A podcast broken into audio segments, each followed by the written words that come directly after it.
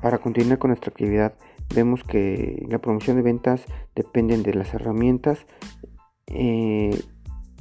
y de los instrumentos que se utilizan para su diseño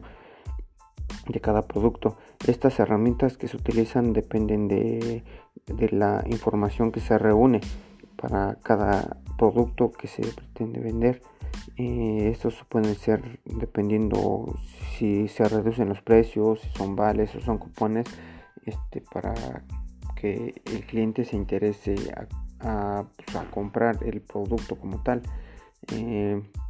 en esta actividad vemos que en el marketing este, la comunicación es algo que se tiene que, llevar de la mano para que tenga una mejor publicidad en, pues, las diferentes áreas. Eh, vemos que la promoción de consumo y la promoción de comerciales eh, son diferentes aspectos que cada uno pues, tiene su, finalidad como tal. Eh, para ver como primer función vamos a ver que la promoción del consumo es, dependen de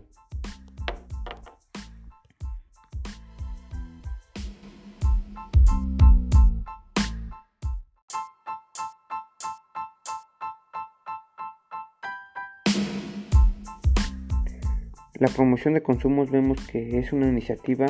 que, que tiene que centrar al consumidor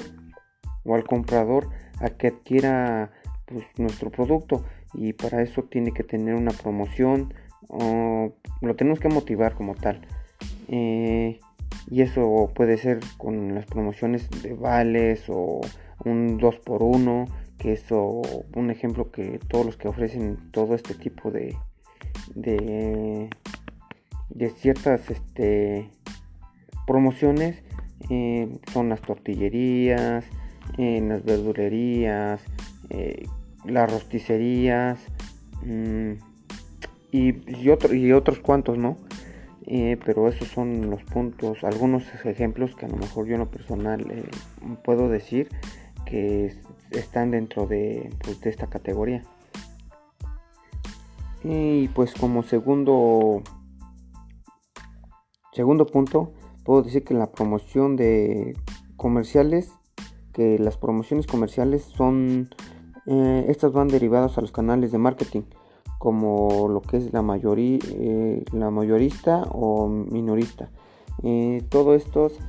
son se basan a lo que se ofrece por un periodo determinado, o sea, por algo que sea limitado. Un, ejemplo puede ser todo lo que es este, ropa, eh, que, se, que son, están en rebaja, los descuentos, este,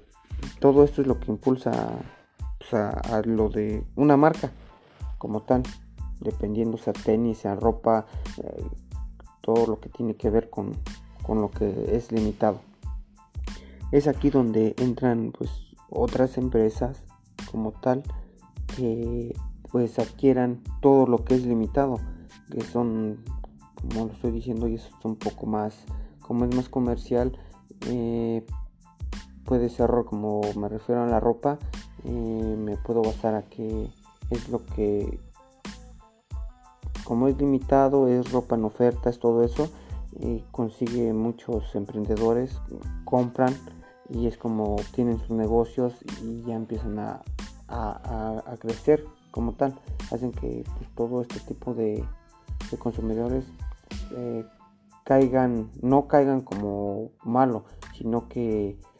eh,